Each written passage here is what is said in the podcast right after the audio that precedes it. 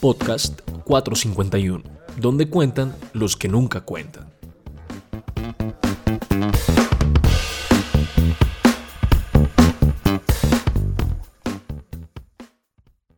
Solo recuerdo que era la tarde de un largo verano.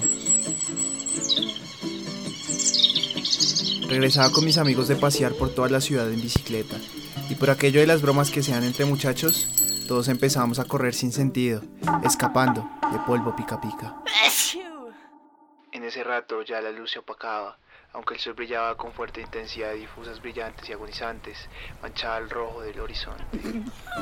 Todo parecía muy normal, los amigos, el juego, la recocha y un espléndido atardecer, hasta que tuvo que pasar. Desde ese día, todo empezó a cambiar. Todo dejó de ser normal. Maldigo ese día, lo intento, pero no lo puedo borrar.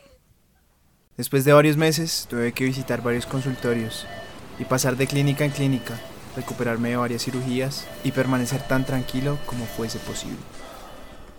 Prácticamente ya no volverá a existir sitios, ya no volverán a ser los mismos espacios, los mismos momentos no serán, todos los consumirá el vacío.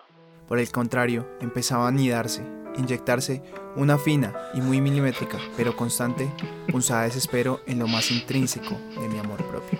No sé cuánto tiempo pasó de allí en adelante y cuánto tiempo tuve que aguantarme esa cruel y dolorosa herida que ahora se sentía como una infame estocada y se profundizaba con el más leve contacto de los demás. Sí, era un ser irritable, de mal humor, intransigente, que no me permitía observaciones, sugerencias o algún tipo de reclamo. Parecía que todo el tiempo disputaba faenas de rojo colérico y emancipaba adrenalina, donde yo era el brío, mi familia, conocidos y quien se me acercase, los toreros. Odiaba todo como si me hubiese transformado en un pitufo groñón. Odio la música, odio la televisión, odio la comida, odio leer, odio los amigos, odio salir a caminar, odio las mujeres. Simplemente porque me lees, también te odio. Me sentía encadenado, atrapado, asfixiado. Me sentía incomprendido, aislado.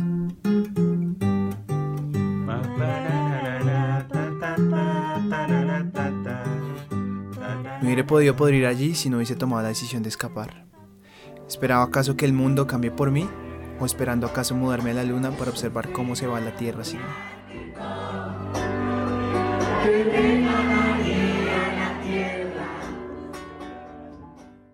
Tal vez algo diferente en esos días de nada fue mi desliz con Mariaguana, quien afortunadamente no me logró enamorar.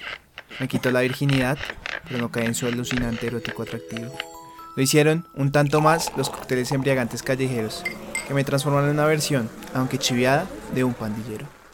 Fue entonces como empecé con toda libertad a absorber toda mi desdicha por medio de esa gran herida que ya no sangraba. Recuperada, desafiaba casi todo a su paso.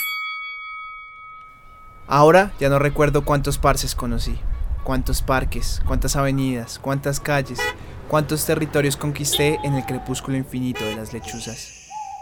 Solo que algunos manchones borrosos de historias donde me enfrenté a piedra con otros neandertales o disfrutaba grandes techos y ventanas con botellas después de una perdida borrachera.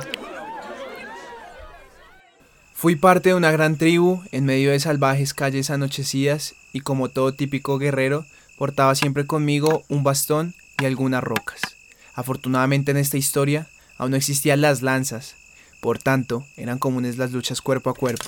Sin embargo, estas se las dejábamos a los espalda plateada. No sé si este episodio de mi vida agudizó mi visión nocturna, o fui yo mismo quien no regresó a la oscuridad porque de ahí en adelante siempre fue más claro el techo de mi caverna que el reluciente sol de mediodía. Cuando desperté de ese largo exilio, nunca podré olvidar ese certero golpe que me di en la cabeza jugando con mis amigos de la adolescencia, en un hermoso atardecer.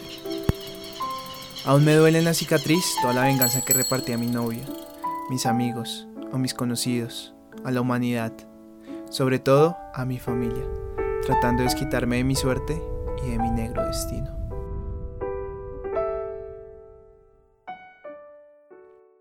La historia que acabamos de escuchar fue escrita por Jesús Andrés Paredes en el marco del proyecto Conduciendo a Ciegas, editada y producida por la Fundación Fahrenheit 451. En nuestro siguiente podcast no se pierda un relato del proyecto El Vigía, narraciones de personas privadas de la libertad.